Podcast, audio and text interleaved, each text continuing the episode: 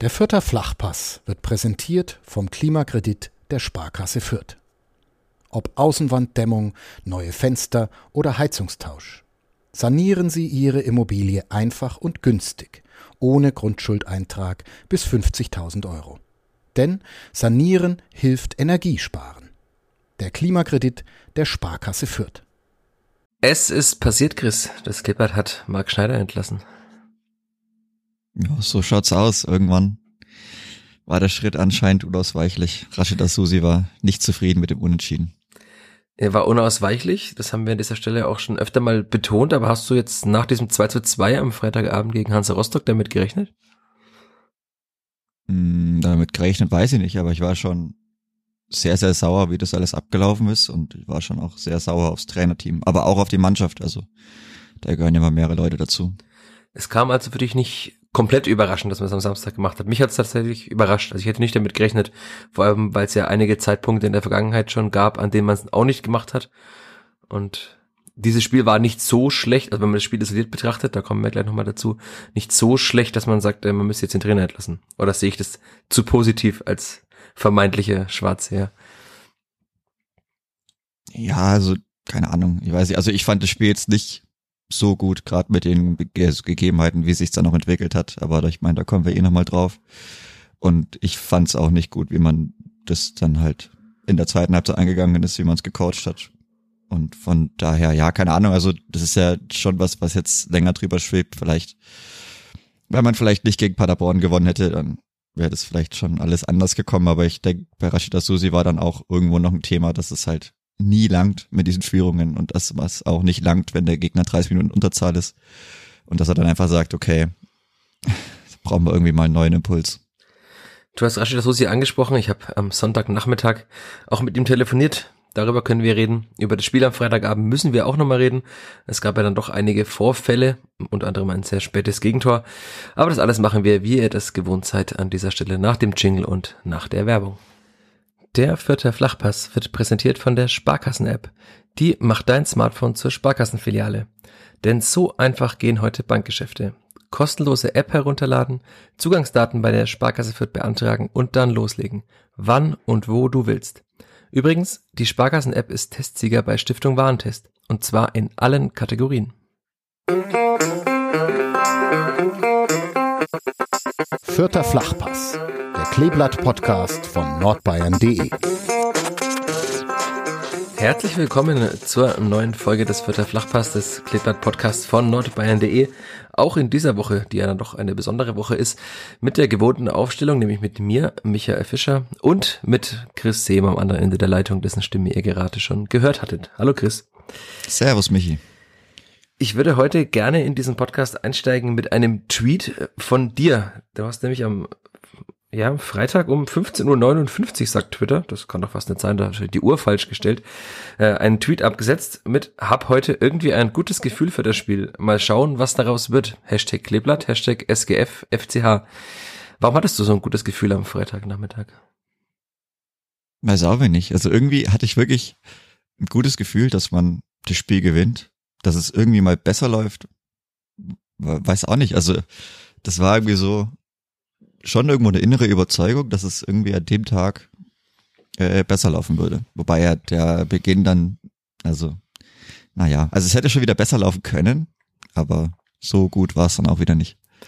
Ich wollte gerade sagen, es ist, man dachte, ich hatte auch, äh, also das von Gefühl denkt man immer, es, es könnte mal gut werden, es muss auch mal irgendwann wieder gut werden, also es kann ja nicht auf Dauer immer so weitergehen. Und dann ist man in dieses Spiel gegangen und ich dachte mir so, hm, so nach zehn Minuten, Rostock ist eindeutig griffiger, präsenter, besser. Und ich konnte mir gar nicht so recht erklären, warum. Also das war irgendwie so gefühlt etwas Statisches für das Spiel. Man hat wieder keinerlei, oder keinerlei, aber wenig Zugriff bekommen.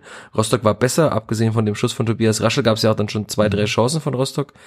Also irgendwie dieser, Eine, dieser Beginn ein hat Kopfball, dann. glaube ich, ja. Genau, also es gab, es gab einen Kopfball gleich früh von Verhook, der äh, links vorbei ist.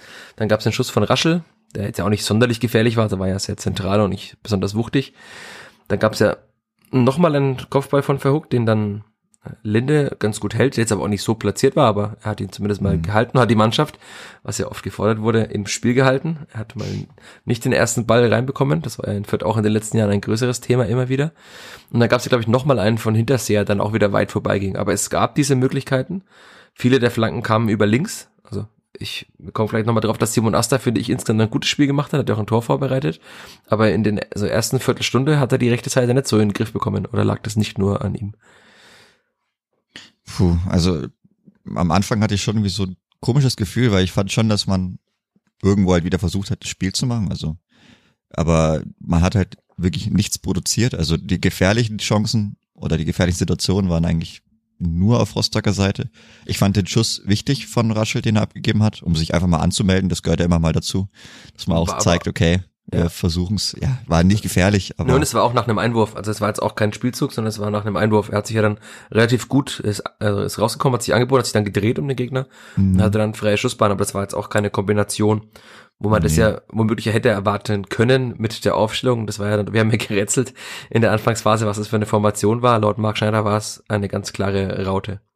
Wobei er dann Aha. irgendwann sagte ein 4-1-3-2, also er sagte mit drei Mittelfeld, drei offensiven Mittelfeldspielern, was er für ein 4-1-3-2 spricht, aber das ist natürlich dann auch äh, Fußball äh, Fachsimpelei, Taktikfachsimpelei, denn manche äh, sagt ja auch, dass es die Raute ein 4-1-3-2 ist, aber gut. Es sollte ja. auf jeden Fall eine Raute sein, sagte er. Hat mich dann doch ja. irgendwie überrascht nach einiger Zeit, weil ich es nicht so gesehen habe auf dem Platz. Du schon? Ja, ich meine, Regota ist ja, hätte ich schon, also ja, eigentlich schon. Also ich hätte schon so interpretiert, ich meine, dass Regota immer äh, viel schwimmt und eigentlich überall zu finden ist und deswegen nicht, meistens nicht so die klare zweite Sturmspitze ist, das ist ja auch mh, hm, bekannt.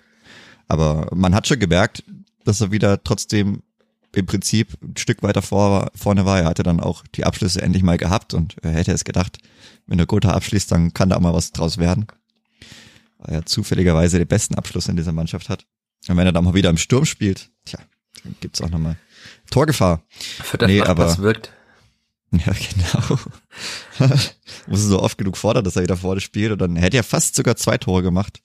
Ja, das, das zweite wäre fast noch ein bisschen schöner gewesen als das erste. Ja, das war so schade. Der sah, der sah so schön aus, aber hat ein paar Zentimeter haben gefehlt. Da wäre auch Kolke mit da fliegen können, wie er will. Aber man kann das ja schon sagen, dass das erste Tor war jetzt, sagen wir mal, das, man konnte nicht damit rechnen, das war jetzt auch nicht verdient, aber das ist ja egal, nee. wenn man im Tabellenkeller ja, steckt. Ja, das war, ja, Hauptsache man, man macht ihn rein, aber ich glaube, der war, der war abgefälscht, oder? Er war also leicht abgefälscht, aber ich, ich kann ja. mir vorstellen, dass er trotzdem rein wäre. Also war jetzt keine Bogenlampe durch die, Ab, durch die Abfälschung, so ein schönes Wort, sondern er ist halt ein bisschen höher geflogen, aber der war schon so auch gut platziert. Also. Ja, war dann, war ja auch dementsprechend hart genug, also sonst. Ja hat er, kriegt er überhaupt nie diese Flugbahn. Also es war schon endlich mal wieder ein schöner und guter Abschluss von ihm. Einer von zwei guten Abschlüssen. Weil ich glaube, nach dem anderen kam dann auch. Ja, einen hat er noch gehabt, als einmal der Ball durch so ein bisschen leichtes Gewusel, bilde ich mir ein, und dann hatte er frei vor Kolke, so aus der Drehung ein bisschen, und hat ihn dann angeschossen und dann ist er ja abgeprallt und dann wollte er flanken und hat aber dann so ins, an den zweiten Pfosten geflankt, wo aber kein Anthony Modest stand, wie in Dortmund zuletzt.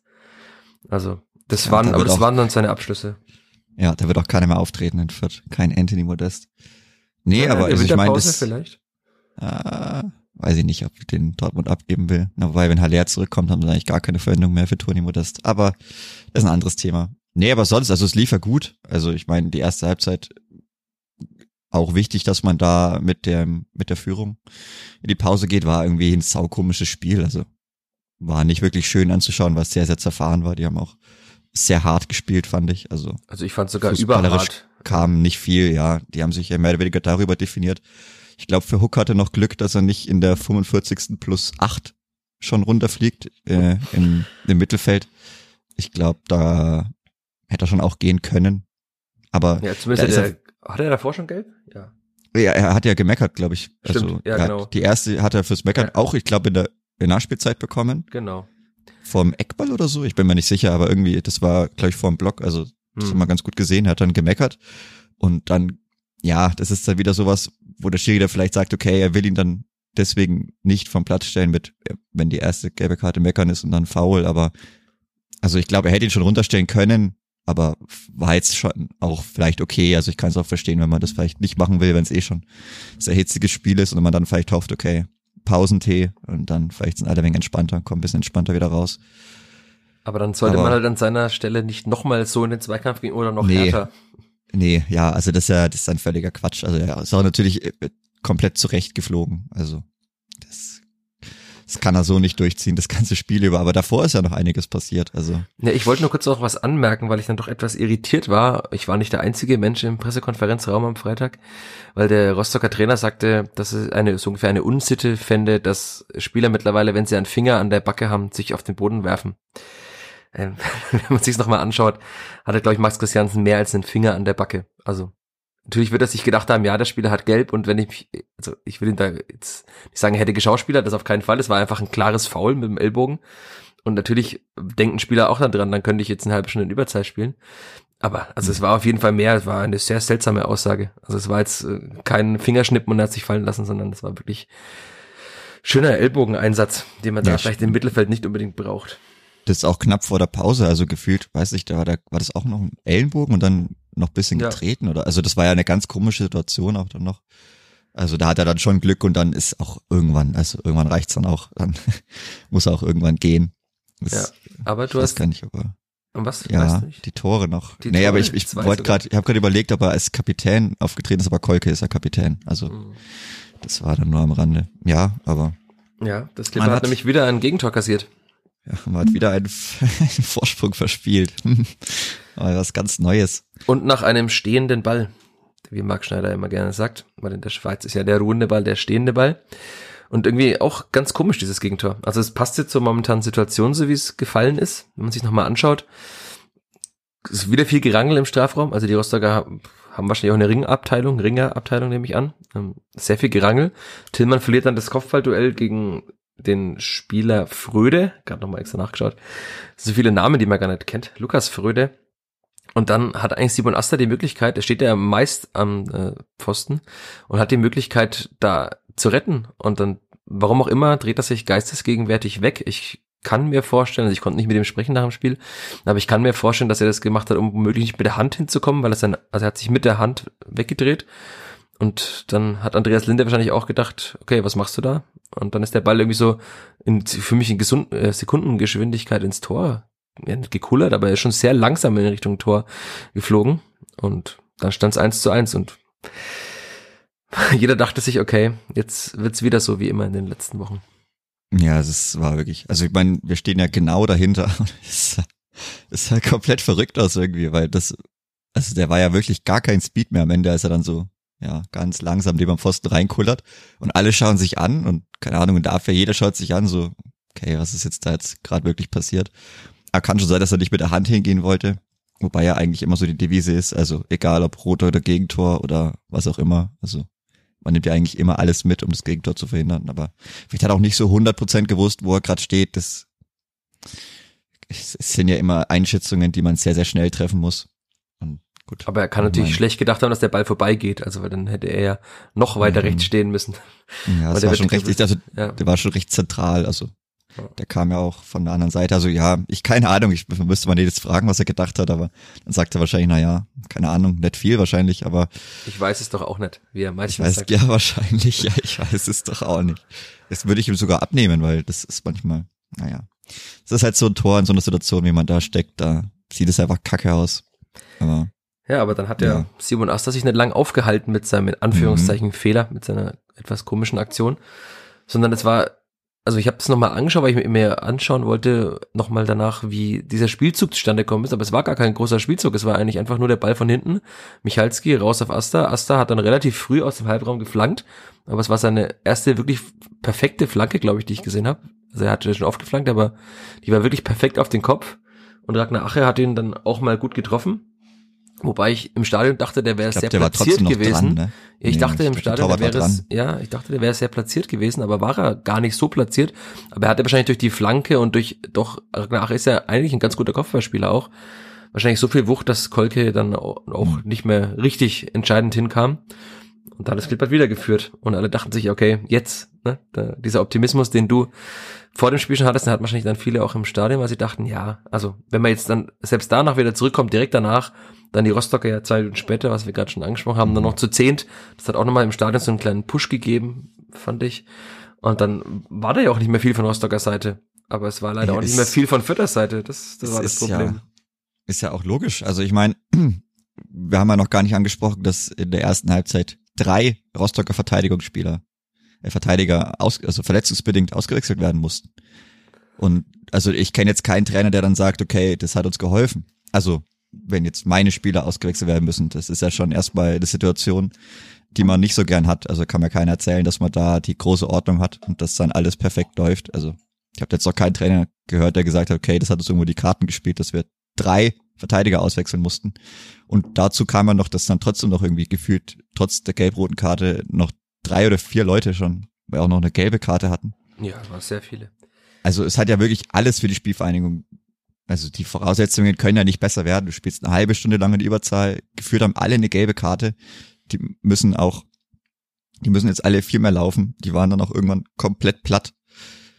Ja, und da ist das Problem, dass ich dann schon, da bin ich dann irgendwann auch schon nervös geworden. Also ich war, naja, so ab der 70. spätestens dann so nicht, also ich sag mal not amused im Blog, weil mir irgendwo der Wille gefehlt hat. Das es Spiel gab ja auch nicht viele beenden. Chancen. Also es gab einen Schuss von Asta noch, der aber, also der war mit aus vollem Lauf in Ingolstadt, äh, gegen Ingolstadt in, in Rot beim Testspiel, hat mhm. den halt genau reinkauen so. Diesmal hat er ihn halt relativ weit vorbeigeschossen, aber er hat es zumindest versucht. Aber ansonsten war das ja wirklich sehr viel Ballzirkulation, aber ohne wirklich effektiv nach vorne zu kommen. Also mal, die Szene, die ich immer noch im Kopf habe, die werde ich auch so schnell nicht vergessen, ist, dass Branimir Gotha den Ball einfach hat und einfach stehen bleibt, so wie wenn jetzt das Spiel unterbrochen wäre und wartet einfach vier Sekunden, fünf Sekunden, sechs Sekunden und denkt sich dann, ach, ich spiele Zylinder zurück. Also das war schon etwas arrogant und das wurde dann ja auch noch bestraft. Da kommen wir dann gleich noch mir, drauf. Mir hat, mir hat ja auch, also was mich so extrem aufgeregt, ist, dass, dass man, man hat auch gemerkt, dass man den Platz hatte. Also man hat ja irgendwo, das hat man schon gesehen, aber es hat komplett die Konsequenz gefehlt. Also man hat es ja gar nicht auch zu Ende spielen wollen, so gefühlt. Also nicht mit wirklich 100% Konsequenz, dass ich sage, okay, ich gebe jetzt alles, ich hau alles raus, ob, ob, ob das dann, ob ein Ball reingeht, ist nochmal was anderes. Aber ich muss es versuchen, ich muss es wollen. Und das habe ich absolut nicht gespürt und das hat mich so dermaßen aufgeregt. Ich meine, wie gesagt, also wir hatten es ja schon, man hat es ja schon gegen Kiel gehabt, da hat man wirklich alles rausgebuttert und uns versucht und versucht und versucht und versucht. Manchmal soll es nicht sein, so, okay, ja, kann passieren. Aber ich muss es, ich muss es wollen und ich muss, ich muss auch einfach auch vielleicht Leute einwechseln, einfach nur frische Beine bringen vorne.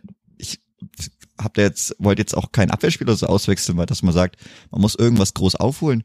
Ja, wenn ich noch ein oder zwei Tore mache und gegen diese Rostocker kann ich ein oder zwei Tore machen, wenn die einer weniger sind und drei Abwehrspieler schon auswechseln mussten, dann ist da einfach Schicht im Schacht und dann ist die Stimmung wieder gut und dann entfache ich ein bisschen Euphorie. Das ist ja auch was, das fehlt ja, das, man, man spürt es ja auch im Stadion, das fehlt den Leuten so. Es, dieses wirklich, dieses positive Erlebnis nach Monaten, nach wirklich Monaten einfach mal den Gegner dann abzuschießen, abzufeiern, einfach mal 4-1 zu gewinnen. Und das war ja in Anführungsstrichen, ohne Disrespect wie immer, locker drin, wenn ich es versuche und wenn ich es will.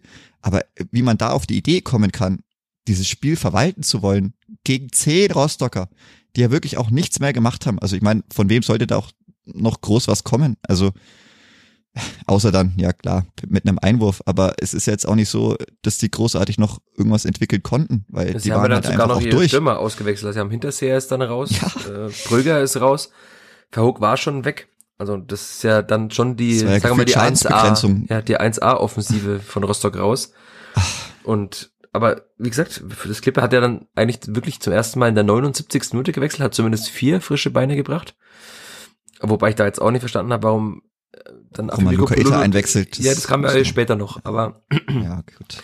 auch äh, Afimiko Polulu habe ich nicht verstanden. Also weil Dixon Abiyama war ja eigentlich in der internen Hierarchie doch immer weit vor Polulu und die Räume wären ja wahrscheinlich irgendwann schon da gewesen, wenn die Rostocker nochmal nach vorne spielen müssen. Also sie hätten ja, ja nicht bis und die hatten ja alle Geld. 90. Also, warten die können, können ja gar nichts machen. Genau, und da hätte einfach, hätte man Dixon Abiyama mal schicken können. Er hätte wahrscheinlich auch nochmal einige Verwirrung gesorgt, er wäre nochmal intensiver vielleicht angelaufen. Ja, Duziak kann man natürlich bringen für Tillmann. Tillmann war jetzt auch kein sonderlich berauschendes Spiel. Also ich habe ihn jetzt gar nicht so oft wahrgenommen überhaupt auf dem Platz. Ähm, den Wechsel kann man machen, aber gesagt, es gab da andere Spieler noch. Jetzt kann man auch sagen, ist er Mendosip so, so weit weg mittlerweile, dass er da gar nicht mehr eingewechselt wird, ja auch schon länger nicht mehr. Aber dass er dann gar nichts macht und dann einfach nur Itter bringt, also Ich glaube ja, dass Jon dann weiter vorne spielen sollte, aber so recht geklappt mhm. hat das ja auch nicht. Also hat er bislang in Fürth auch noch nicht gemacht. Er ist ja eigentlich ausgebildeter Offensivspieler. Aber das hat ja auch nicht so recht funktioniert. Und dann war es ja dann trotzdem, hatte ja dann trotzdem noch die Möglichkeiten. Also, auf die kommen wir jetzt ja dann noch, auf die womöglich, äh, ja, leider für Mark Scheider richtungsweisenden Möglichkeiten, die man vergeben hat. Also ich habe es gerade noch mal in meinen Notizen auch nachgeschaut. Es gab wirklich, also das war für mich ja nochmal so eine Aktion, wo man noch gesehen hat, was Simon Asta dieser Mannschaft derzeit geben kann. Das war ja dann so ein Laufduell, wo er wirklich über 30, 40 Meter, man hat es an der Haupttribüne ganz gut gesehen, weil er genau an mir vorbeigerannt ist, mit so ganz verbissenem Blick und letzter Kraft ist er hinterher und hat sich diese Flanke geworfen und hat die zur Ecke abgewehrt und aus dieser Ecke entstand dann ja der Konter. Der Konter, den, das war, finde ich, die beste Aktion von Pololo in diesem Spiel. Er hat nämlich den Ball dann äh, gestoppt, hat sich an den Ball ganz gut behauptet und hat dann den Konter selbst eingeleitet. Ist dann mit, ja dann über, ich glaube, Duziak und äh, Hogutta nach vorne. Ja. Und dann stand Pololo ja ewig frei und er stand da und stand da und, und Gotha schließt ja nicht mal selber ab, sondern sieht ihn und Pololo kann wirklich, er kann den Ball annehmen, er kann warten, er kann einfach die Gegenspieler und der Torwart laufen an ihm vorbei, dann, dann sind, sagen wir mal, fünf Meter von sieben Meter Torbreite weg. Die ist er frei, weil die, die sind einfach weg. Und was macht er? Entscheidet sich wahrscheinlich den Ball mit viel Selbstvertrauen schafft er das auch, dann haut er ihn einfach volle Kanne rein. Aber er hat ihn halt leider volle Kanne drüber geschossen und wahrscheinlich ist er naja, beim ehemaligen Piano gelandet oder irgendwo in die Richtung. Aber das, also da, da ging ja dann schon so eine Raune durch Stadion, alle dachten sich, das kann nicht wahr sein. Und dann war es ja in der nächsten Aktion, eine Minute später, weil der Konter war wirklich gut ausgespielt, also diese Aktion war richtig gut ausgespielt über fünf, sechs Stationen und der Gotha stand da wirklich Ewigkeiten frei. Ich hatte mir das Spiel am Freitagabend noch, weil ich so aufgewühlt war, nochmal angeschaut. Der Gotha stand da Ewigkeiten frei erstmal da hinten, haben sie ihn dann erst nicht angespielt und da hat Jon ihm den Ball ja in den Lauf gelegt und ich dachte eigentlich, dass er Gotha es wie in der Bundesliga macht, gegen Hertha damals, dass er einfach er hatte, fand ich, ein ganz gutes Spiel gemacht, der Gotha. Er hatte ja das Selbstvertrauen, er hatte gute Abschlüsse schon, dass er den einfach einmal annimmt und haut ihn einfach dann flach ins Tor rein. Das hat er drin, das kann er. Und hat aber komischerweise wieder gezögert, wie wenn er jetzt sich denken würde, na, hol ich lieber eine Ecke raus, weil die bringt Zeit. Und es gab dann ja auch diese Ecke. Die brachte allerdings nichts ein, weil die Rostocker auch in dem Spiel Michalski wieder, fand ich, ganz gut zugestellt haben. Er kam einige Male hin, aber nie mit der Wucht, die er braucht, dass er den Ball gut platzieren kann. Tja, das waren die einzigen beiden Chancen.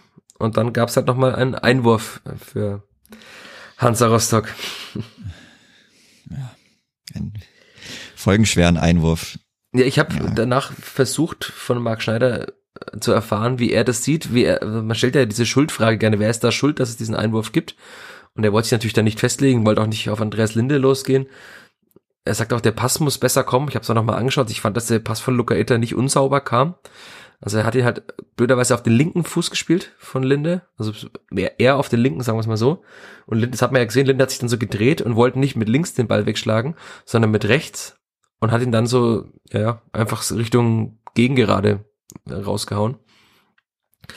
Also er kann, wenn er Selbstvertrauen hat, nimmt er den Ball einfach mit links, legt ihn sich auf den rechten und drischt ihn einfach nach vorne. Da passiert da gar nichts. Aber in dem Spiel, ich hatte es mir früh schon notiert, also er hat in den ersten zwölf Minuten zweimal den Ball in Seiten aus schon geschlagen. Mhm.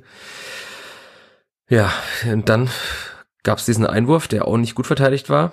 Linde kommt raus, aber halt irgendwie auch doch nicht da kann man jetzt auch wieder streiten. Ja, es war, glaube ich, auch vom eigenen Mann geblockt. Wird. Ja, es also, war viel Bewegung vor ihm. Asta war dann irgendwie noch mit glaub, da. Griesbeck, Griesbeck ist so in ja. ihn reingefallen. Also das waren ja, ich glaube, zwei Rostocker haben genau. so geblockt und geschoben und dadurch ist Griesbeck, glaube ich, in Linde reingefallen.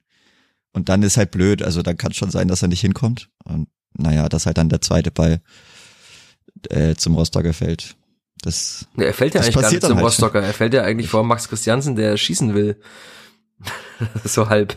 Also das, diese, diese Form von Elfmeter gibt's ja relativ häufig, dass halt ein, ein Spieler, ein Verteidigung, verteidigender Spieler einen Ball nach vorne hauen will und dann kommt halt der, der Offensivspieler, der natürlich dann im Vorteil ist, angerauscht. Und wenn er seinen Fuß hinhält dann und er trifft ihn mit voller Wucht, so wie es Christiansen getan hat, dann ist es eben ein Elfmeter und den gab's dann. Und ich dachte im Stadion erst, es wäre vielleicht ein Vorderlinde gewesen, aber wenn man es dann nochmal anschaut, also ich finde, das ist eine Kann-Entscheidung, keine Muss-Entscheidung, es ist kein Schiedsrichterfehler, also da braucht man nicht die Schuld beim Schiedsrichter suchen, dass er da wirklich hätte also abpfeifen glaub, müssen. Wenn dann maximal das, glaube ich, so Griesbeck gestoßen wurde, weil ich meine, im Endeffekt hat, glaube ich, Linde hat, hat er so viel Kontakt mit einem Rostocker überhaupt? Weil nee, es sah so aus, es wäre es wäre halt Griesbeck in Linde reingefallen und mein gut, wenn Griesbeck in dich, also Sebastian Griesbeck in dich reinfällt ich glaube, da springen wir alle nicht mehr sehr hoch. Ja, du vor Und allem dann- nicht. vielleicht springe ich einfach oben drüber. Ja. Oder ich flieg drüber. Das kann vielleicht, oder es katapultiert einen halt hoch. Ich bleib das kann natürlich auch stehen. sein. Ich bleib einfach Du bleibst stehen. einfach stehen. Das ist dann Ja, aber auch blöd, weil da kommst du auch nicht hin. Das ist auch, auch doof dann. Ja, ich glaube, also ich weiß nicht, ich glaube, faul an Linde war es gar nicht, weil wenn dann ist es faul an Griesbeck maximal und das habe ich jetzt auch nicht so gesehen. Also ich habe auch gedacht, okay, scheiße jetzt.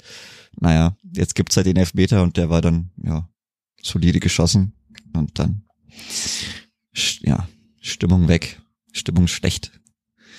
Es war ja auch wenig später Schluss. Also das weiß, es ist Ja, nicht mehr, nicht klar, mehr viel passiert passiert. ja nicht mehr viel. Nee, es ist ja 90. plus drei schon gewesen oder so. Also, Ja. Es hat ja auch kurz noch gedauert, weil natürlich, also es wurde ja wahrscheinlich trotzdem gecheckt kurzmals, aber es ging relativ schnell. Also es gab da jetzt keinen also, nee, erhöhten Checkbedarf. Äh, Nee, nee, ja. Ja, und dann war Schluss. Und das war wieder so, also ich mache das ja also gerne, dass ich einfach mal zuhöre und zuschaue, was so passiert nach so einem Spiel. Kurz still erstmal. Ja, es war irgendwie still und auf der Haupttribüne gibt es ja sehr viele Menschen, die sehr viel schimpfen. Da haben auch einige geschimpft, andere waren wirklich einfach konsterniert, ratlos. Dann gab es wieder Pfiffe, dann gab es wieder Schneider-Raus-Rufe, die jetzt aber nicht so laut waren wie zuletzt, weil sie auch in so einer Geräuschkulisse gesamt irgendwie untergegangen sind. Also ich hatte es auch äh, geschrieben in meinem Text, der jetzt am Sonntagnachmittag oder späten Sonntagnachmittag online gegangen ist auf n.de, der auch in den Zeitungen erscheint am Montag, dass es irgendwie so, so komisch war. Es hat jeder versucht irgendwie zu verstehen, was da gerade passiert ist, weil es war irgendwie nicht zu fassen, was da gerade war. Also weil diese Chance von Polulu, die Chance von Nagota, dann dieser Einwurf, diese Szenen, also ich glaube, dass sich da sehr viele Menschen noch sehr lange dran erinnern werden. Und jeder hat irgendwie versucht, damit umzugehen, aber keiner konnte es so richtig in dem Moment. Und auch Marc Schneider war dann ja sehr angekratzt in der PK. Also gibt ja immer so äh, Trans Transparenz an dieser Stelle ist ja immer in, in Pressekonferenzen. Es gibt Trainer, die sprechen einfach lieber danach in kleineren Runden, wenn die Kamera aus ist. Es gibt aber Trainer, die das eben nicht machen, die einfach nur in der PK diese offizie den offiziellen Teil, der eben gefilmt wird, machen. Und das, die Rostocker Kollegen, waren ausschließlich männliche, haben ich glaube, drei oder vier Fragen an Jens Hertel gestellt, der hat noch geantwortet und deshalb musste Marc Schneider noch so drei, vier Minuten auf dem Podium sitzen und ihn da zu beobachten, das müsste ja auf YouTube wahrscheinlich auch zu sehen sein. Der war, also er wusste natürlich nicht, nicht, was er da machen soll, das ist sehr unangenehm, weil du sitzt dann da und der andere redet und dir schießen wahrscheinlich tausend Gedanken durch den Kopf, aber er wirkte da schon sehr, sehr angekratzt, hat dann irgendwie so in, in die Leere geschaut, wenn in die Gedanken durch seinen Kopf schwirren und er hat danach auch gesagt, dass, also er hat es dann offen auch zugegeben, dass ihn das ärgert und es stresst ihn auch, wie das Spiel gelaufen ist. Und das sieht man dann schon. Er hat sich ja immer wirklich in den letzten Wochen betont positiv gegeben, hat immer versucht, in diesen PKs und so auch sehr freundlich zu wirken. Also nicht nur freundlich war er, aber sehr positiv zu wirken, sehr zuversichtlich zu wirken. Aber da hat man eben gesehen, dass es auch für ihn wirklich extrem schwer war. Ja, und dann, Tag danach, wurde er offenbar, also ich rekonstruiere es nur aus Gedanken, ich, es wurde niemand hat mir das so ganz klar gesagt, aber dann wurde er nach einer eindringlichen Beratung der sportlichen Führung äh, berufen, äh, gerufen zum Trainingsgelände und dann wurde ihm mitgeteilt, dass er freigestellt wird. Punkt. Hm. Also, du hast ja gemeint, dass die Schneider-Rausrufe nicht so laut waren. Ich fand sie nicht so laut, ne? Also, ich weiß nicht gut, äh, ja, es war dann auch viel, keine Ahnung, allgemeine Unmutsbekundungen, aber ich glaube, also, die kamen halt dann, ich weiß nicht, wo es richtig angefangen hat, aber von mir aus halt von rechts, also Richtung Block 2, Block 3. Na, das kann also, nicht sein, dass sie aus Block 2 kommen. Was? Da gibt es doch nie Gepöbel aus Block 2. Nein, aber, aber also die kamen halt, also äh, waren schon, also ich glaube fürs Heimspiel, also das waren die lautesten im Heimspiel, glaube ich. Nee, beim Heimspiel gab es ja bislang noch fast gar keine, oder? Ja, im, ja, aber ja, aber dafür, also wie gesagt, ich war nicht in Regensburg, das kann ich nicht beurteilen, aber das war dann schon, äh, es hat dann sich schon ein bisschen verbreitet auch auf einer Nordtribüne, also es war jetzt nicht so, dass da gar nichts mehr war, aber es war jetzt auch nicht extrem und ging ja auch nicht extrem lang, weil jeder so, keine Ahnung, jeder war irgendwie sauer. Es waren viele Leute auch irgendwie sauer auf den Schiedsrichter, das habe ich jetzt gar nicht verstanden, weil, also am Schiedsrichter lag es nicht, äh, dass man da keinen drei mitgenommen hat, wie gesagt. Ich war allgemein einfach nur sauer, weil, wie, also mir kann man das nicht vermitteln, warum man da nicht einfach alles gibt und da mehrere Tore schießen will. Gerade es ist zu Hause, es ist gegen zehn Mann die haben drei Leute in der ersten Halbzeit auswechseln müssen, drei Verteidiger. Dann hatten noch geführt vier Leute gelb. Also die Voraussetzungen werden nicht besser und man hat ein negatives Torverhältnis, man hat eine Scheißstimmung zu Hause. Und dann muss ich einfach mal alles geben wollen, um zu Hause einfach mal die Kogge da abzuschießen. Also, dass die einfach, dass die traurig sind, dass man selber mal feiern kann. Und wie gesagt, das ist auch ein deutlicher Appell an die Mannschaft, na klar, weil die können das auch ohne Vorgabe von außen machen, aber das, ja, ich war schon auch sauer aufs Trainerteam, weil man das auch hätte anders coachen können, meiner Meinung nach. Also, weiß nicht, da muss ich halt einfach mal alle Leute nach vorne schicken, dass das so, zumindest so ausschaut wie gegen Kiel. Und das hat mir komplett gefehlt. Ja, Rashida Susi hat schon auch durchblicken lassen, dass das auch einer der Punkte war, du hast ja vorhin schon angesprochen, die am Ende zu dieser Entscheidung geführt haben, dass er halt, also er hat auch, er hat es wieder so wie in Regensburg klar benannt, dass er die Mannschaft ihm zu ängstlich, zu passiv und zu zurückhaltend geworden ist nach einer Führung. Und das ist natürlich, also klar, du sagst, die Spieler können das anders machen, aber der Trainer kann darauf, kann darauf einwirken. Und er hat ja auch in Regensburg, das hatten wir vergangene Woche besprochen, auch genau darauf eingewirkt, es eben nicht zu tun, also nicht nach vorne zu spielen. Und Natürlich, also ist die Aufgabe eines Trainers ist eben Psychologe zu sein. Das hat man in der PK vor dem Spiel gesehen. Marc Schneider hat es auch nachher gesagt, dass er jetzt vor allem als Psychologe gefragt sein würde, um die Spieler wieder aufzurichten. Das ja, haben wir jetzt ja schon festgestellt, das darf er nicht mehr tun.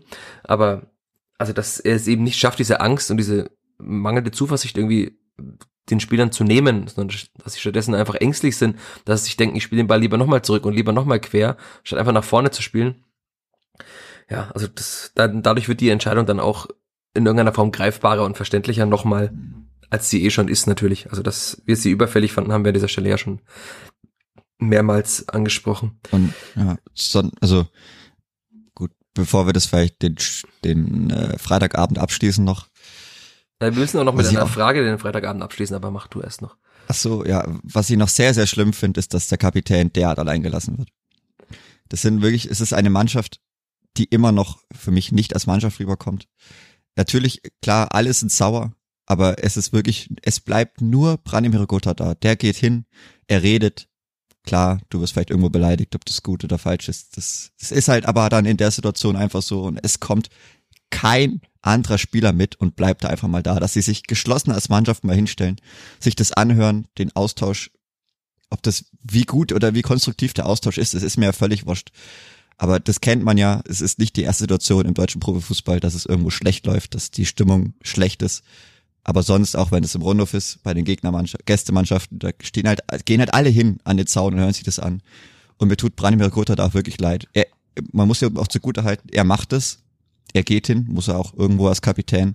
Aber dass er da derart alleine gelassen wird von der ganzen Mannschaft, das kann so auch nicht sein. Und das, ich weiß nicht, also dann muss man auch irgendwo zusammenstehen und das tut mir auch, also tut mir auch für Branimir Gotha leid, dass er da immer wirklich ganz alleine im Regen steht. Und der, er steht wirklich, und er war ja lange noch da, und dass er da immer so komplett alleine gelassen wird, das, das kann auch irgendwo nicht sein. Also da muss es wirklich einen Neuanfang geben jetzt. Du hast es in die Frage übergeleitet. Ich wollte äh, auf die Frage Aha. aus der für der Flachpassgruppe auf Facebook Bezug nehmen von unserem Hörer Alex. Grüße an der Stelle, danke für die Frage.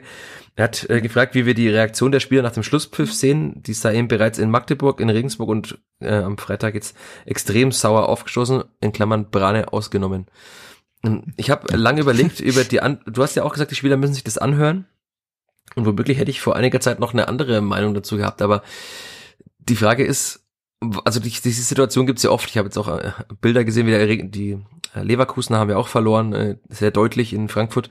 Und da gibt's eben die Bilder, wie so Spieler ratlos und traurig dastehen und im Block sind Menschen, die sehr viele Gesten machen und schreien ihr Arschlöcher oder noch schlimmer oder sagen, was na, ist los na. mit euch? Naja, genau. das sind ja, ja Worte, das sind ja Worte, die hier? fallen in einem Fußballstadion, würde ich jetzt mal was? sagen.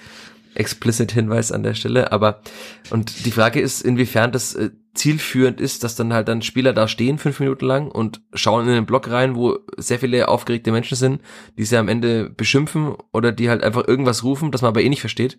Und ob es zielführend ist, in so ein, einen Austausch, der ja dann meistens kein Austausch ist, weil die Atmosphäre auch eine viel zu aufgeregte ist, ob das Sinn macht, es, es zu tun. Also es führt ja am Ende zu nichts. Außer dass halt die Menschen auf der Tribüne ihren Frust ablassen können. Aber also verbessern wird es die Situation ja nicht. Natürlich mir ist klar, dass jetzt dann nicht äh, jeder, der ja, sagen wir mal 8500 Menschen, wenn wir jetzt mal knapp 2000 Rostocker rausrechnen, in der kommenden Woche in Ruhe ein Gespräch mit den Spielern führen wird. Aber sagen wir mal von den aktiven Fangruppen zum Beispiel, da kann man sowas ja doch schon mal machen. Also wenn man das will, wenn man die Diskussion da führen will, wahrscheinlich muss man sie auch führen, weil das Tischtuch zwischen Fans und Mannschaft ist ja, also wenn es jemals eines gab, dann ist es sehr zerschnitten.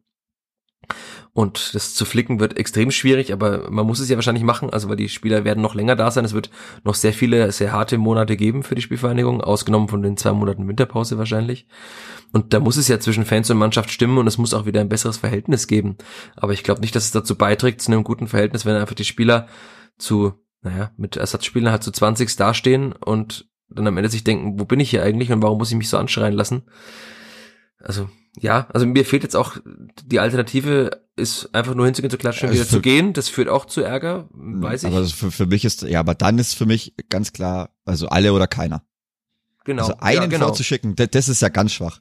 Da muss ich auch, ich, es gibt ja auch irgendwo einen Mannschaftsrat, keine Ahnung, wo der ist. Man weiß auch nicht so richtig, wer es ist. Nee, Also, aber ist so dann halb, nur Branimir. Gutta so eine halbe Stunde, ja, aber nur Branimir Gutta da eine halbe Stunde vor Block 12 stehen zu lassen.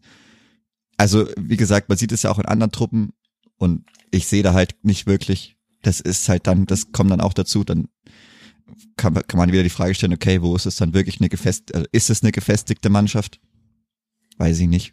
Kommt nicht so wirklich dann halt auch so rüber. Aber da muss ich sagen, dann, dann müssen sie halt auch zusammenstehen und sie dann für sich diese Frage vielleicht auch beantworten. Dann, und dann muss ich entweder sagen, halt alle oder keiner. Oder zumindest der ganze Mannschaftsrat, die Leute, die halt die Anführer sein wollen, die dem Ganzen vorstehen. Weil, der- oder ich gehe halt so. Okay, dann, das ist auch blöd, aber das könnte ich dann noch verstehen. Aber dann halt einen im Regen stehen zu lassen. Und ich meine, die, die Stimmung ist dann nochmal merklich schlechter geworden, als dann der Co-Trainer Stefan Kleine-Heißmann noch Richtung Block 3 gelaufen ist. Und halt eben nicht nur hingelaufen ist, sondern ja, auch es ein paar Gestiken Richtung Nordtribüne gab. Das hat dann auch nochmal, glaube ich, nicht positiv zur Gesamtlage beigetragen. Also ich, Und auch da würde ich gerne eine- alle oder keiner halt, aber gerne was dazu sagen, weil ich finde, dass es, also ja, an der Stelle Transparenzhinweis auch wieder. Ähm, Ich kenne Stefan Klein-Heißmann schon länger. Und aber trotzdem finde ich das lobenswert in der Form, dass er versucht, da zumindest äh, sich der Verantwortung zu stellen und auch mit hinzugehen. Ich kann mir vorstellen, dass das die ja, Gestiken aber wahrscheinlich auf die Rufe da hat dann bezogen das waren. Fingerspitzengefühl gefehlt. Genau, vielleicht ist das, es- dass, die, vielleicht dass die es das. kommen, ist ja logisch. Also Ja, das aber ich halt finde es trotzdem, so. äh, also er ist ja, das, man kann ihm nicht nachsagen, dass er nicht äh, mit dem Herzen dabei ist. Er hat für diesen Nein, Verein nein. gespielt, er kommt aus Stadel, er ist Herzensvierter und auch an ihm nagt die Situation natürlich. Und er fühlt sich wahrscheinlich auch in gewissermaßen ohnmach, ohnmächtig und er wird so eine Negativ-Serie jetzt auch noch nicht so oft erlebt haben in seiner Karriere. Er ist ja auch nicht sonderlich alt, sondern nur ein bisschen älter als ich. Und dass er das da versucht und dass er da hingeht und dass er sich diese, dieser Diskussion stellen will, finde ich lobenswert und ist, finde ich mir immerhin ein Zeichen für mich, dass es auch in, in, im Trainerteam angekommen ist, dass man sich da stellen muss in irgendeiner Form. Ähm, Aber er ist dann relativ schnell wieder gegangen, auch so auf Anraten einiger Mitarbeiter der Spielvereinigung, die sagten, es hat wahrscheinlich jetzt einfach keinen Sinn, das hier zu führen. Dass es dann Branimir Gutta komplett alleine getan hat, ja. Also da bin ich bei dir. Es gibt ja noch andere Führungsspieler in dieser Mannschaft. Ja, Grüße auch an der Stelle die da vielleicht auch äh, Diskussionen führen könnten, Ja, aber also- die haben ja, ja. zumindest in den letzten Wochen gesagt, was sie davon halten, dass die Menschen unzufrieden sind. Also Naja. Also wie gesagt, nee, dass Stefan Kleine heißt, dass er hinkommt, ja, ist natürlich richtig, aber ich glaube, also in dem Moment äh, war die Gestik, also oder die, ja, so, so, ich sag mal, die Art und Weise war halt, also hat nicht positiv dann, war nicht sehr deeskalierend. Also ich glaube, die Stimmung ist danach nochmal etwas ins Negative gekippt, so, das kann ich sagen, das habe ich Mhm. mitbekommen. Ist halt, da hat, ist natürlich, die Situation ist für alle extrem stressig, dass man da vielleicht nicht immer die richtige Entscheidung oder das Natürlich ist es blöd, wenn du dich beleidigen lassen musst oder wie auch immer, wiefern du überhaupt irgendwas mitkriegst. Ich glaube, es ging halt um die Schneider-Rausrufe, darum ging es, weil es so krass Beleidigungen habe ich jetzt auch nicht gehört. Aber ist auch schwierig, einzelne Sachen rauszuhören. Aber ja, also das hat, glaube ich, na, also dass er hingeht, ja, ist gut, dass er das überhaupt macht. Aber ich glaube, in dem Moment, da derart auf die Fans einwirken zu wollen, war, naja, das ist dann halt, ist für alle eine schwierige Situation und dann ist halt für alle blöd. ja. Dass sich jeder selber schützen will, ist ja auch logisch. Ja, also, natürlich. Davon abgesehen. Also das, das ist, das steht ja außer Frage, dass man Aber ist halt sau schwierig und da die richtigen, das richtige Fingerspitzengefühl zu haben, ist manchmal auch schwierig. Für alle Ja, schwierig. Also noch dazu, wie ich schon sagte, ist er halt auch relativ jung noch als Trainer. Er hat jetzt wahrscheinlich auch nicht Ja. die Erfahrung mit 20 sportlichen Krisen. Aber ich finde es äh, immer noch äh, lobenswert, dass er es, es tut, dass er es versucht. Und das ist, finde ich, zumindest ein positives Zeichen, dass man da mitnehmen kann, dass es auch andere Menschen gibt, die Das Ja, ist auf jeden Fall. Also, äh, ob, das ob nicht, er das äh, ja. in der Situation genau so nochmal machen wird, wahrscheinlich ob er, nicht. Also, wenn man ihn nochmal drauf fragt, ja, wird er wahrscheinlich dann auch. Ja, ist natürlich, ist für alle einfach sauschwer. Ist halt auch schwierig drüber zu reden, so, weil es gibt dafür keine Lösung für solche Situationen. Das ist immer für irgendwen immer blöd. Eigentlich ist es für alle Seiten kacke, weil es geht ja keiner hin, um die anderen Leute zu beleidigen, sich gegenseitig zu beleidigen. Es macht ja keinem Spaß, wenn es schlecht läuft. Aber dass dieser Frust dann einfach nach so vielen Monaten noch irgendwo da ist und nach so einem Spielverlauf, ja, es ist dann halt so. Freitagabend, Schlussstrich, oder? Ende. Tja, jetzt sind 40 Minuten rum, knapp in diesem Podcast. Wollen wir noch kurz, äh, müssen wir wahrscheinlich, über den äh, neuen Trainer reden, den es noch nicht gibt. Ähm, vielleicht fange ich mit einem kurzen Informationsblock an. Ich habe Rashida Susi gefragt, ob es eine schnelle Trainerentscheidung geben wird. Er sagte, man will sich, will nichts überstürzen, man wird sich die Zeit lassen und es kann sogar sein, dass der neue nicht mal äh, vor dem Heidenheim-Spiel präsentiert wird, weil Rashida Susi großes Vertrauen in die beiden Co-Trainer, einen hast du gerade genannt, der andere ist Rainer Wiedmeier, der auch schon beim VfB, glaube ich, auch schon mal in alleiniger Verantwortung ein Spiel gecoacht hat. Also das kann er mit Sicherheit. Er ist ja doch ein versierter Fußballfachmann. Also das, das traue ich den beiden schon auch zu. Also vielleicht spielt es unterbewusst auch eine Rolle, dass man sagt, äh, vielleicht kriegt der Neue dann das Heimspiel gegen Bielefeld, wo man vielleicht dann auch nochmal mit einem neuen, mit einem anderen Elan reingeht. Also es gibt ja oft diese Spiele, der Heimspiel mit einem neuen Trainer, außer man ist der SFC Nürnberg, die gehen dann oftmals gut. Ähm, Und das kann auch sein, dass das eine Rolle spielen wird. Rashida Susi hat auf jeden Fall am Sonntag äh, Gespräche geführt. Äh, ich habe im Auto mit ihm telefoniert, also ich war nicht im Auto, sondern er. Und ähm, es gibt mehrere Kandidaten offenbar. Und er hat auch ganz klar gesagt, dass es natürlich jetzt, dass man nicht von null, von irgendwo neuem anfängt, sondern dass es auch ganz klar war, und das war auch mit Marc Schneider ganz klar kommuniziert, dass man vor diesem Paderborn-Spiel schon in irgendeiner Form Gespräche führen muss mit potenziellen neuen Trainern. Er hat es Informationsgespräche genannt. Also mir wurde auch zugetragen, dass es solche ja schon auf jeden Fall gab. Wäre ja fahrlässig, es nicht zu tun. Und natürlich, er sagt, es gibt eine relativ lange Liste. Es hätten sich auch sehr viele Menschen, äh, also Trainer beworben und hätte, es gäbe auch sehr viele Angebote äh, an Trainer für die Spielvereinigung, woraus Rashida Susi geschlossen hat, dass äh, die Spielvereinigung für viele Trainer ein sehr interessanter Verein sei. Das kann ich mir schon auch vorstellen. Es gibt derzeit doch viele Trainer, ähm, da hatten wir auch schon mal drüber gesprochen, relativ viele Trainer, die auf dem Markt sind, die auch wahrscheinlich eine Anstellung in der zweiten Liga jetzt nicht ablehnen würden. Aber natürlich muss es auch ein Trainer sein, der zur Spielvereinigung passt, der mit Sicherheit weniger Gehalt, verdient als an anderen Standorten, der auch äh, wissen muss, dass es natürlich eine gewisse Vorgabe an Fußball gibt. Also man wird jetzt keinen Hoch- und Weit-Trainer verpflichten können. Und auch keinen, der wahrscheinlich nur sagt, ich will Stabilität und sonst gar nichts. Äh, Ich habe Rashida Susi angesprochen auf dieses Anforderungsprofil. Er sagte, es soll kein klassischer Feuerwehrmann sein, also Peter Neururer und Friedhelm Funkel werden es nicht werden. Das kann man schon mal sagen wahrscheinlich. Sondern derjenige soll schon, soll die Mannschaft aus dem Tal führen, war ungefähr die Formulierung von Rashid. Susi, aber es soll auch nicht, man darf nicht außer Acht lassen, sagte er, dass man sich auch als Verein weiterentwickeln müsse, was für mich auch heißt, dass natürlich auch ein neuer kommen muss, der, wenn es dann mal wieder besser läuft, auch also Weiterentwicklung bedeutet bei Spielfang ja auch Weiterentwicklung der Spieler und man ist ja auch, das sagt Holger Schiewagner in gefühlt jedem Interview, angewiesen auf Transfererlöse und derzeit sehe ich jetzt nicht, dass sonderlich viele Spieler der Spielvereinigung für Transfererlöse interessant sind. Also Marco Jon äh, wäre es, aber er ist halt nur geliehen aus Hoffenheim, da sagen die Hoffenheimer Dankeschön irgendwann, danke, dass ihr ihn ausgebildet habt und dass ihr halt einen, ja, einen guten Linksverteidiger hattet. Aber ansonsten, da muss schon noch mehr passieren. Also ich hatte ja mal in der vergangenen Woche, das ist auch nach, noch nachzulesen auf nordbayern.de und nn.de, war ja so, glaube ich, ein Free-Artikel, also den könnt ihr auch ohne Abo lesen, äh, dass die Einsatzminuten der jungen Spieler jetzt nicht sonderlich berauschend sind, dass auch da jetzt kaum jemand sonderlich Werbung für sich bislang gemacht hat oder auch machen konnte.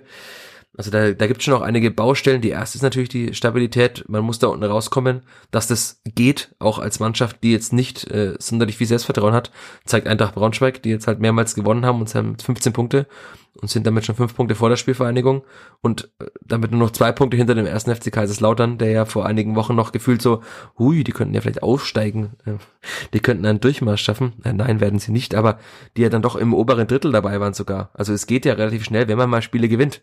Und die Spielvereinigung müsste halt langsam mal ein paar Spiele gewinnen, aber da wiederholen wir uns und drehen uns im Kreis.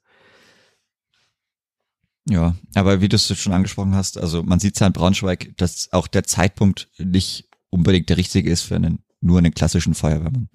Also dafür ist man ja auch, man ist ja nicht weit weg. Also ich denke, dass dieser psychologische Effekt, dass man erstmal tauscht, kann schon, kann ich mir gut vorstellen, dass das schon erstmal reicht, weil, also, dass in der Mannschaft mehr drinsteckt, das haben wir auch schon, ich glaube, tausendmal gesagt, dass da mehr drinstecken kann. So ist es vielleicht richtig formuliert. Und ja, ich meine, man merkt es auch an der Torhüterposition, dass da nur noch Verwirrung drin ist und da ist ja absolut gar keine Sicherheit mehr. Also, ja, deswegen der klassische Feuerwehrmann, dafür ist es einfach viel zu früh in der Saison noch. Da ist trotzdem jetzt interessant, was man jetzt holt, also, also, also beziehungsweise wen man jetzt holt.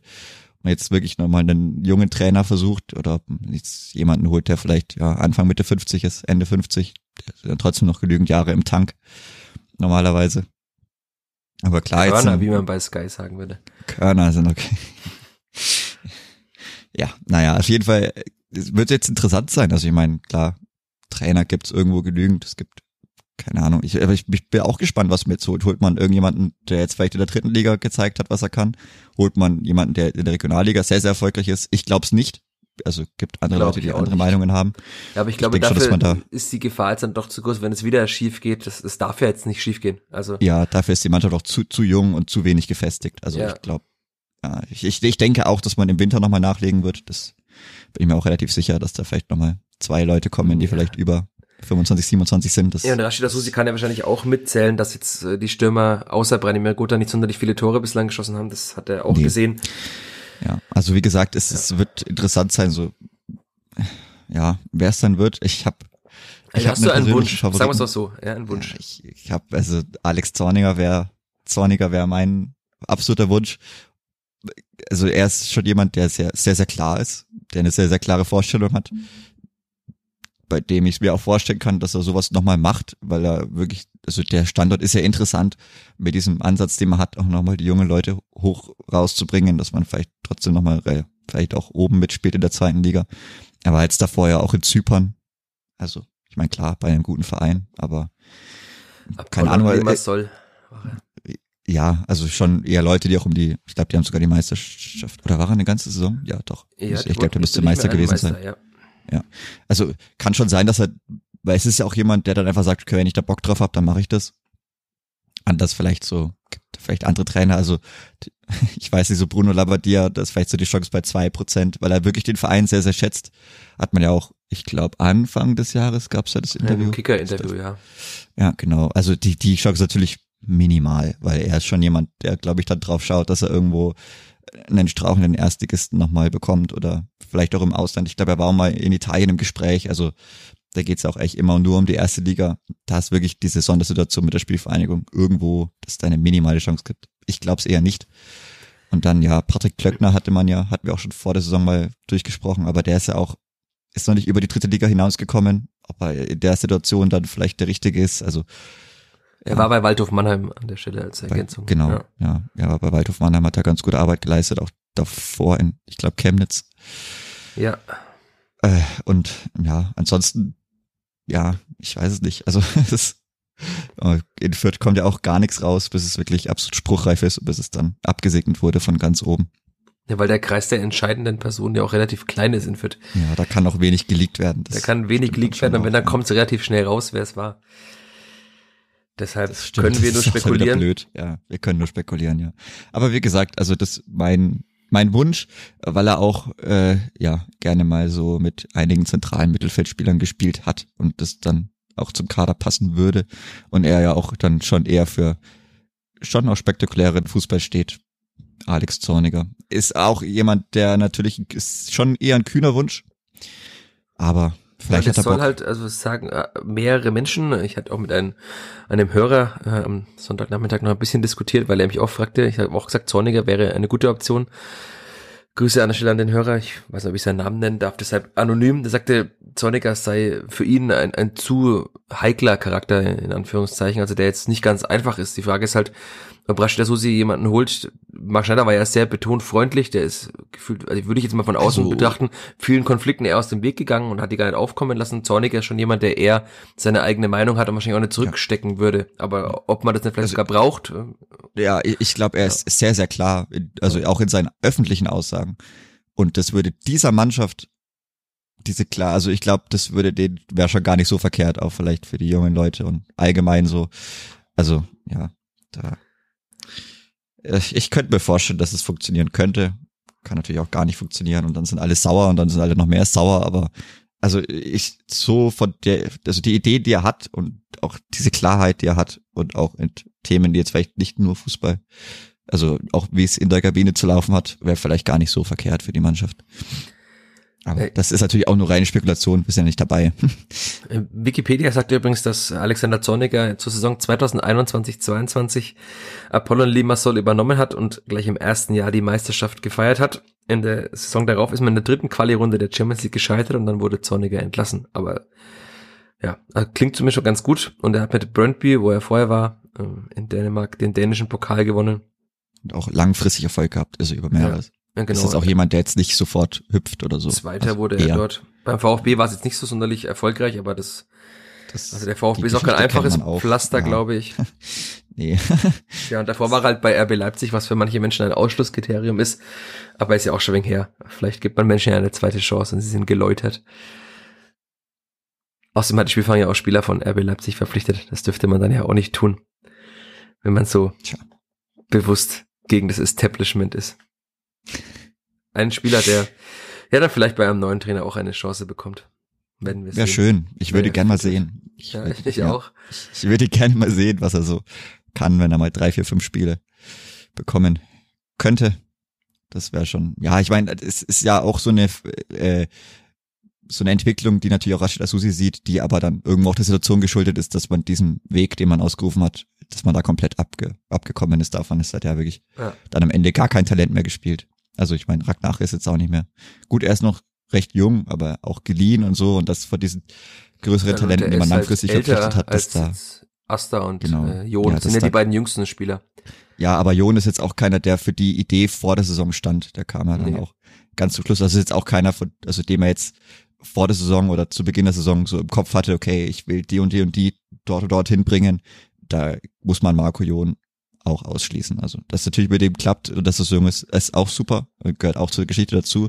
Aber zur ursprünglichen Idee gehört Marco Jon nicht dazu. Aber dann äh, schließen wir doch diesen Podcast äh, weil wir jetzt gerade Simon Aster angesprochen haben, ich finde, er hat sich wirklich gut gemacht. Ähm, wir haben auch oft über seine die Qualität seiner Hereingaben gesprochen. Das ist auch besser geworden. Also ich finde, wenn ich jetzt so, also es ist noch Zeit, es zu küren, aber ist für mich zumindest in dieser schwierigen Zeit äh, der besten Vierter, vielleicht sogar der Hinrunde. Schauen wir mal, wie noch die letzten Spiele verlaufen. Aber das ist auf jeden Fall eine erfreuliche Geschichte. Sehr auch nicht ganz einfach gewesen, da so in der Bundesliga funktionieren zu müssen. Und es hat ihm wahrscheinlich gut getan, die Wochen, die er gespielt hat. Und ich bin sehr, wirklich sehr gespannt, äh, was der neue Trainer dann macht, wenn Marco Mayhofer komplett fit ist, wenn er mal wieder ein paar Kurzeinsätze hatte. Weil dann hat man halt leider, leider in Anführungszeichen oder Gott sei Dank zwei sehr gute äh, Rechtsverteidiger, hat aber auch einen guten Linksverteidiger, also man kann auch nicht einen nach links schieben. Ja, da bin ich sehr gespannt, oder ob Marco Jung dann doch irgendwann im Mittelfeld spielt, weil er halt womöglich ein ganz gutes Auge und gute Technik hat. Wir werden sehen. Aber Kommt auch auf System drauf an. Ja, genau. Wenn man jetzt wieder mit einer Raute spielt, sehe ich Marco Jon nicht im Mittelfeld. Ja. Wenn man mit einem 4-2-3 spielt, kann schon sein. Wir werden sehen und wir werden darüber reden nach dem Spiel in Heidenheim. Wir, wir sind gespannt, alle sind gespannt. Podcast zu. Wir sind sehr gespannt auf die Trainerentscheidung. Schauen mal, was in den kommenden Tagen passiert. Und damit schließen wir diesen Podcast. Wie in jeder Woche. Danke dir, Chris. Ich habe auch zu danken. Und ich sag Danke alle euch da draußen fürs Zuhören, fürs wie immer fleißige Kommentieren, Liken, für die Diskussionen. Ich grüße auch an äh, einen Hörer, der mir eine sehr lange Mail geschrieben hat. Wir haben darüber gesprochen. Ich habe äh, meine Meinung dazu kundgetan. Ich hoffe, diese Folge war vielleicht für manche, die sagten, wir sind so zu negativ, äh, mal nicht so negativ. Ich glaube, ich fand sie nicht negativ, aber belehrt mich gern eines Besseren. Wir hören uns kommende Woche, habe ich gesagt. Und in diesem Sinne, macht's gut. Ciao, ciao. Bis zum nächsten Mal. Ciao. Mehr bei uns im Netz auf nordbayern.de